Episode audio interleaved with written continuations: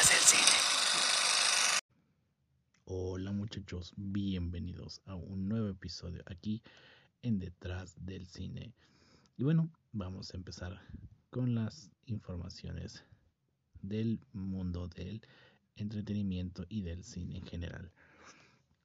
Bueno, dando comienzo a la información, eh, Netflix eh, está mm, en proyectos de realizar unas películas y series y spin-offs de los Power Rangers. Así es.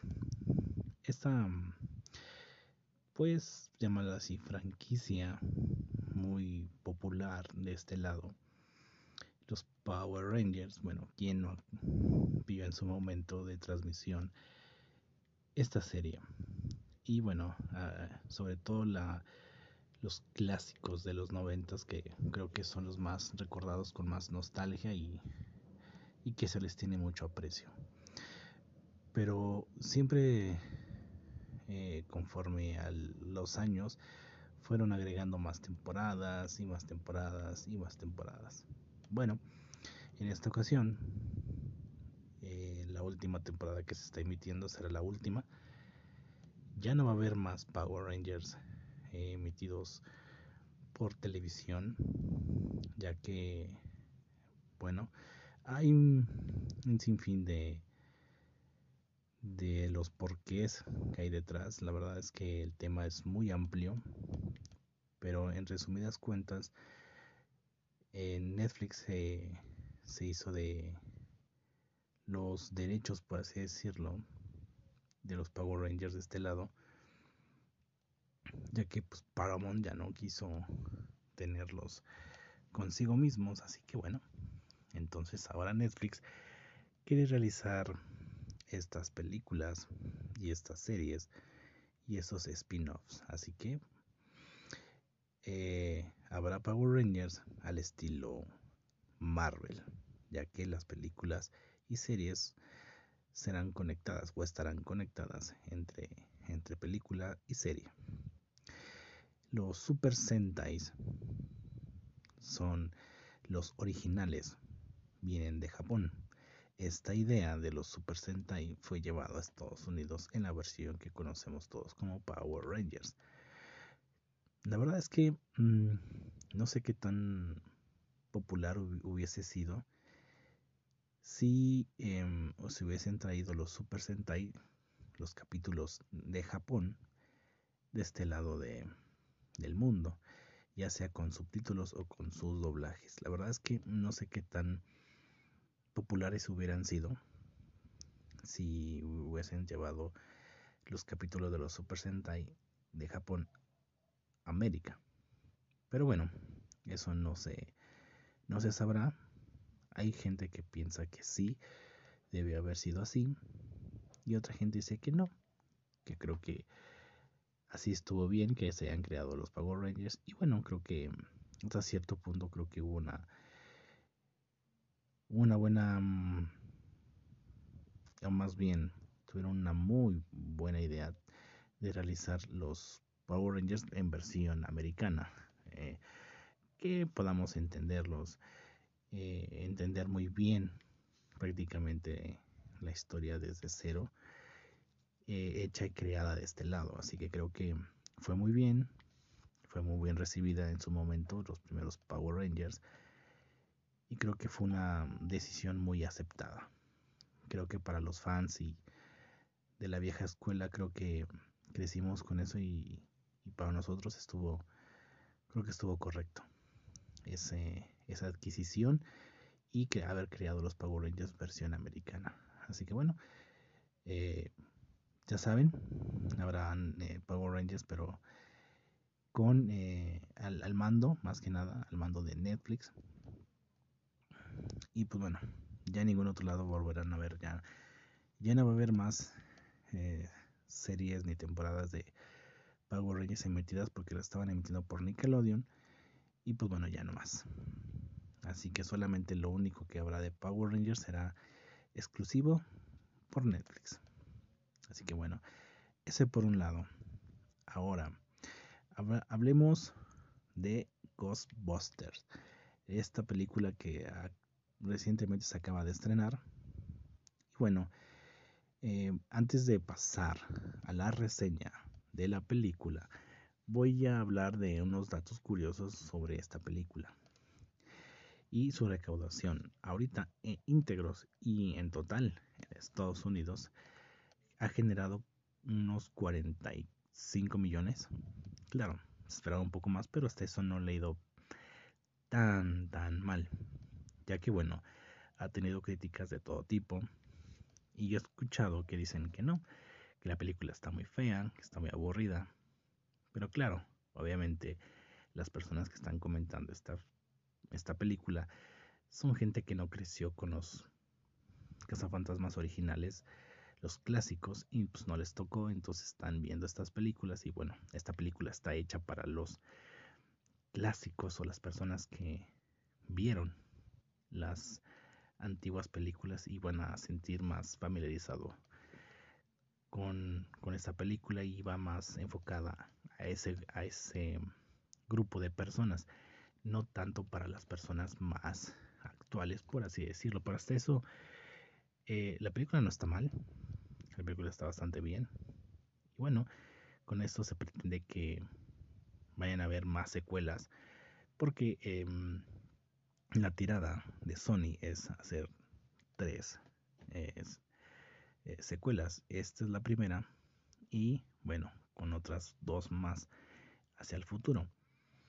Eh, esperando que, bueno, si esta de por sí fue nostálgica, la segunda entrega será más aún porque tendrá más presencia de los cazafantasmas originales. En este caso, bueno, los, los principales de las dos primeras. Claro, obviamente el actor que hace de Egon Spengler, pues bueno, ese actor en la vida real ya murió. Entonces serían los tres originales realmente los que siguen con vida.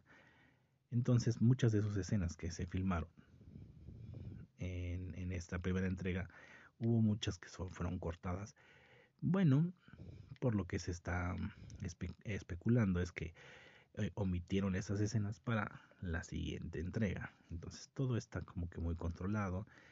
Así lo hacen prácticamente las empresas. Eh, editan y no, no sacan todo al, al, a la primera exhibición, por así decirlo, de la película. Siempre hay cortes, cortes que no salen. Entonces esas suelen quedar nada más ahí o se agregan para una posterior entrega. Así que bueno, ese por un lado en cuestión de este dato y en reseña de la película. Mm, la primera eh, será no spoilers, solamente será como una ligera opinión sin spoiler y de después seguirán los spoilers. Así que bueno, avisados están. La película en sí es, em, es agradable, no tiene, es un poco, al principio puede ser un poco lenta para entender un poco el inicio y que te, y que te expliquen un poco del motivo del por qué se va a llegar al, al punto que se llega en la película. Eh, la, la última parte es totalmente nostálgica. Es para aquellos que, como dije en el dato anterior, es para gente que creció con las anteriores, con las clásicas. Y pues bueno, es para sacar una lágrima completamente. Y el ritmo es, mm, no quiero decir que es lenta porque tampoco es totalmente lenta, pero tiene un ritmo bastante bien, aceptable y un poquito más de la mitad o llegando al cuarto más allá del, de la película es lo interesante de esto. Así que en sí, yo puedo dar la recomendación a esta película entre un 8 y medio 9. La verdad es que sí vale la, pena que la vayan a ver, que le den una oportunidad. Y bueno, ya viene la opinión con spoilers. Y bueno, lo que puedo yo decir sobre esta película es que toda la película eh, te va enganchando con situaciones. A esto voy más que nada a la gente que conoce los más clásicos. Y es que bueno, al inicio sale eh, el actor que, le da o que le dio vida a Ego Spengler, donde, bueno, en la vida real, como les dije, ese actor ya murió, pero obviamente está recreado y pues, un actor similar a él. Y bueno, es un actor que le da un poco la talla y la pinta al actor real, donde, bueno, salen las, las famosas trampas. Eh, él va, este, se vive en un lugar alejado, ¿no? De la ciudad y todo, donde él sabe que ahí va, a ocurrir algo eh, muy fuerte posteriormente. Y bueno, tiene, tiene una hija que nunca la ha visto. Él muere, hereda, eh, su hija hereda todo esto. Los hijos, como no, de esta señora, los nietos del, del cazafantasmas. Bueno, pues prácticamente es un poco lo obvio, tampoco no es algo tan que digas que va a pasar, ¿no? Pero eh, se quedan a vivir en, esta como tipo granja, ¿no? La niña más lista de, la hija de esta señora, de la, la nieta de, del cazafantasmas, bueno, es muy listilla, eh, le llama mucho la atención todo lo que es cosas como estilo científico, ¿no? Descubre una de las trampas, eh, con la ayuda de un profesor liberan a un espíritu y bueno ahí se desenvuelve un poco con todo esto lo que me gustó también es de que el espíritu de, su abuelo empieza a interactuar con la chica eh, eso lo hace un poco también más cercano a la situación y bueno ya avanzando un poco más la película ya lo último es donde se enfrentan contra Gosser, que es eh, este ser que aparece en la primera película de Cazafantasmas, donde se enfrentan en el, en el techo del edificio. Vuelve a aparecer, pero esta ocasión es interpretado por Olivia Wilde, que Olivia Wilde, bueno, salió en la serie de Doctor House como la número 13, creo, una de las doctoras que andaban buscando un lugar o un puesto en el trabajo ahí con junto con el Doctor House y bueno, ella de ella es esta, esta actriz sale en esta película interpretando a este ser, a Gosser. Y bueno, en este conflicto, en este duelo, aparecen los, los tres cazafantasmas, pues que todavía siguen con, con vida los actores y pues bueno, en este momento pues salen, ayudan a los chicos contra este ente, este ser de Gosser y bueno, entre ayuda de todos terminan ganando. Esta parte es nostálgica, es para los que realmente eh, están muy apegados a esta, a esta franquicia y que vieron las clásicas. Bueno, sale el espíritu de, de Egon, el que siempre hace, que hizo todos los artefactos, hizo todas las, las trampas y bueno, el científico del grupo de los cazafantasmas, ahí aparece en forma de, fantasma, eh, ayuda a su nieta eh, a sostener el arma de protones. Y bueno, uno de los cazafantasmas eh, se despide de él diciendo que lo lamentaba y de hecho en la vida real es un, un distanciamiento entre los actores. entonces el actor que interpretó a, a este cazafantasma muere, entonces él creo que fue Bill Murray que no pudo despedirse en vida. Lamentablemente se quedó como que con eso eh, de él que, que no pudieron despedirse de manera correcta o de, o de estar con él, ¿no? Entonces, de esta manera, de este homenaje, por así decirlo, en esta escena, él le dice, amigo, discúlpame, lo siento mucho, ¿no? Y bueno, eso eh, ayuda un poco tanto como en la vida real como, bueno, dentro de la misma película vencen. Y bueno, eh, al final de la película sale el tema del Ghostbuster, ¿no? La, clásica canción. Durante toda la película nunca salió la, mítica canción, sino hasta el final. Creo que ese toque estuvo bien, creo que no quisieron ir por lo cliché, ¿no? De luego luego empezar con la rola o, ponerla durante la película o o el desarrollo de la misma. Y bueno, cierra el, el Ecto 1, que es este como carrito ambulancia que usaban en la, en la primera. la última escena es donde se está dirigiendo hacia Nueva York, ¿no? Ese, ese vehículo con la, con la rola.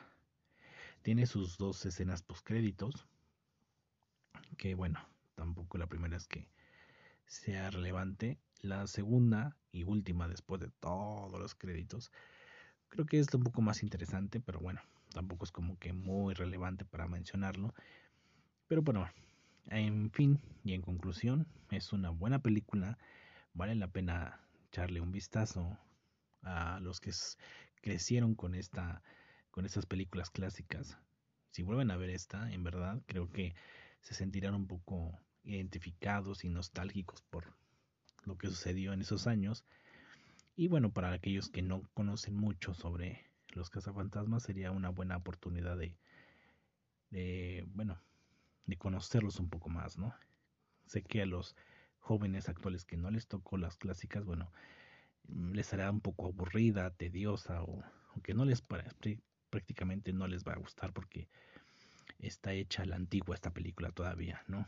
Con esas maneras de, de llevar la trama y la película en sí, ¿no? Porque realmente es una película hecha para fans, hecha para las personas que crecieron con estas películas. Entonces, sí, una persona de, de la actualidad pues le va a parecer un poco más aburrido. Entonces, pues bueno. Y bueno, vamos a cerrar con un poco de de Spider-Man no, de sí, no no Way Home de que se va a estrenar. Ya hubo eh, o más bien ya salió la fecha de, la preventa de boletos Estoy hablando de Cinemex, cosa que, bueno, no me está patrocinando, aunque debería. Cinemex, por favor. Este ya sacó su, su preventa. Empieza el partido del lunes 29 y se espera un lleno total.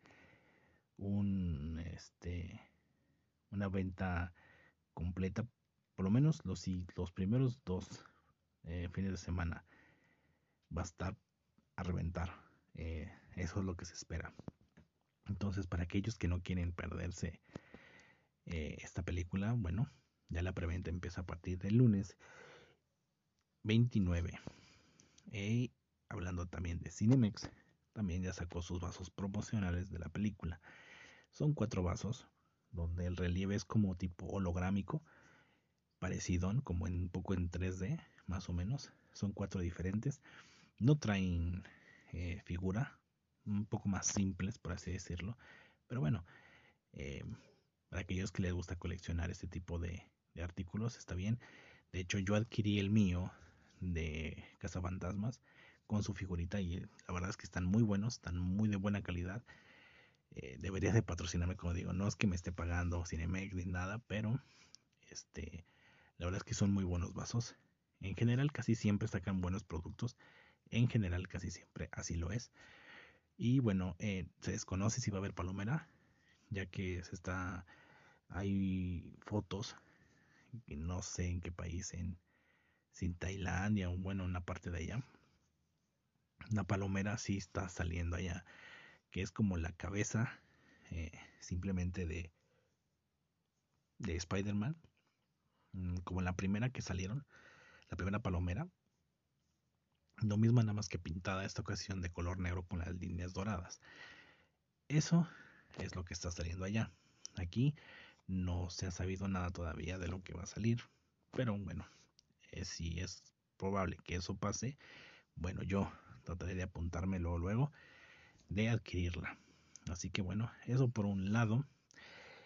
Y bueno, uno de los que ya están ya, que también ya se sabe, es que, bueno, el elenco del doblaje, para el doblaje aquí en México, en, por decirlo en Latinoamérica, están todos confirmados. Los, porque bueno, ya se sabe que va a salir Tobey Maguire, Andrew Garfield y bueno, pues los que hicieron de en sus respectivas películas, los actores de doblaje que le dieron voz regresan para esta misma película. Entonces también están confirmados. Así que bueno, eh, se va a esperar que tenga todos los elementos de las primeras dos películas, tanto las de Tobey Maguire que las de Sam Raimi, las primeritas, y las de Andrew Garfield de Amazing Spider-Man. Así que bueno, pues creo que la película, tanto en su idioma original como en el doblaje, va a tener todo, todo para que esto sea un boom, la verdad. Y cada día, cada día se va saliendo más, poco, un poquito más de información, se va acercando más el estreno y bueno, esto es para reventar. Realmente se nos ha dado un buen regalo para cierre del año. También se viene Matrix. La verdad es que, bueno, híjole, Matrix, no sé, le, se la va a poner dura. Eh, obviamente esta película de Spider-Man va a opacar y tal vez por eso no va a tener mucha recaudación. Porque, bueno, pelearle Matrix contra Spider-Man está un poquito más complicado porque Spider-Man es más popular tiene más, eh, parte del hype, bueno, tiene mucho más fans, llega a todo el mundo y mucha gente no le, no le agrada un poquito eso de Matrix y bueno, Matrix es para también para aquellos que han visto las películas, eh, las tres primeras entregas de con Keanu Reeves, sobre todo la primera, pero bueno, igual va a pasar lo mismo, mucha gente se inclinará más por Spider-Man que por Matrix, pero ay, bueno, ni modo, a ver cómo le va a Matrix, porque igual también se estrena casi a la par, casi un poquito, con diferencia de semanas, pero el mismo mes, ¿no?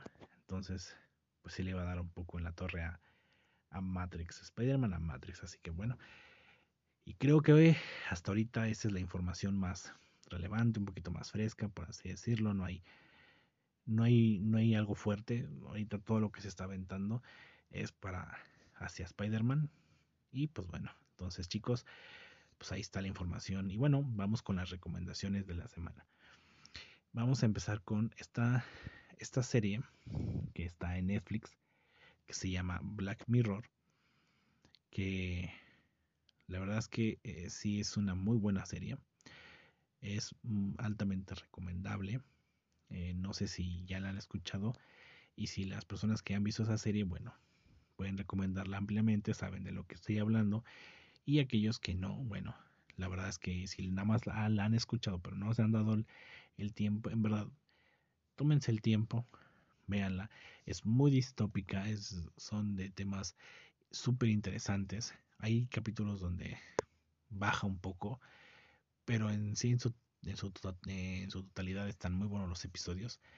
Te dejan un poco pensando en ciertas cosas que eh, esto podría pasar tal vez en ya en un futuro o podrá suceder o está a punto de pasar, ¿no? Que te ponen así a pensar bastante. La verdad es que sí son sí son sí es una buena serie que te pone a pensar hasta cierto punto y la verdad es que pues vale mucho la pena. La verdad es que sí échenle un ojito. Y bueno, eh, son cinco temporadas. La verdad es que tampoco duran mucho, a lo más. Hay como cinco o seis capítulos que sí duran casi la hora, hora y cachito. Y otros duran 40 hasta media hora. Entonces puede variar. Eh, no es una serie que maneje una continuidad. Cada, cada capítulo es una historia muy diferente. Pero no, pero no deja de ser eh, em, cautivada, o sea, que te cautive, que, que, quieras ver el siguiente, ¿no? Pese a que cada episodio maneja una historia diferente, pero por el simple hecho de que si este capítulo te dejo así como que oh, dices, ¿qué, qué, qué, será el próximo, no? ¿Cómo, ¿Cómo será esta historia en el próximo episodio, la verdad? Entonces, sí, chequenle. Y bueno, eh, una película para recomendar. Eh, esta película también se encuentra en Netflix. Se llama. Mm, desde, no, este. Híjole. Eh, se me está yendo el nombre. Que dije, bueno, no, no, no, está complicado, pero. Desde mi cielo, creo que se llama. es una chica. Eh, de unos 13, 14 años. que es asesinada y bueno, mediante su estancia en su, en su cielo, empieza a ver eh, la vida de, sus, de su familia después de que ella muere y también el del, de su asesino. La verdad es una película mm, interesante por la visión del asesino, de lo que piensa, del cómo hizo todo para, para capturar a esta chica y matarla, ¿no? Entonces, la frustración de los padres, ¿no? Y la verdad es que mm, por lo menos el proceso o el, o el cómo poco a poco van a ir eh, investigando y llegar al asesino es, es interesante, está bien. Eh, no es una gran película tampoco, pero su historia en sí está, está bien. Entonces, pues no quiero hacer mucho de spoiler en esta película. Pero la verdad es que eh, sí tiene sus momentos bajos, altos, pero eh, más que nada lo que llama más la atención es las víctimas que, tuvo esta persona, el cómo mm, ideó sus varios asesinatos, la mentalidad del asesino y el cómo llega, ¿no? El, porque el padre de la chica lo tiene ahí como vecino, ¿no? Entonces, la verdad es que sí está, hay momentos tensos donde dices, ahí lo tienes, ¿no? Agárralo y pues, está ahí prácticamente, ¿no? La visión de la niña o de la chica esta, que quiere como medio interactuar con, con su entorno, es como, bueno, un poco mm, fantasioso, ficticio y, y bueno, hay cosas así, ¿no? Pero ahí en fuera creo que es una buena película para pasar el, buen rato, para ver algo diferente un poco, ¿no? Entonces, bueno, ahí está, esas dos recomendaciones. Ambas se encuentran en la plataforma de Netflix, por si le quieren echar un vistazo. Y pues bueno, chicos, hasta aquí el episodio de hoy. Agradeciéndoles que estén ahí del otro lado reproduciéndolo, como siempre, tanto en el en la sección normal de, del podcast con las dinámicas y todo y bueno con esta sección de aquí detrás del cine así que bueno chicos nos vemos hasta la próxima entrega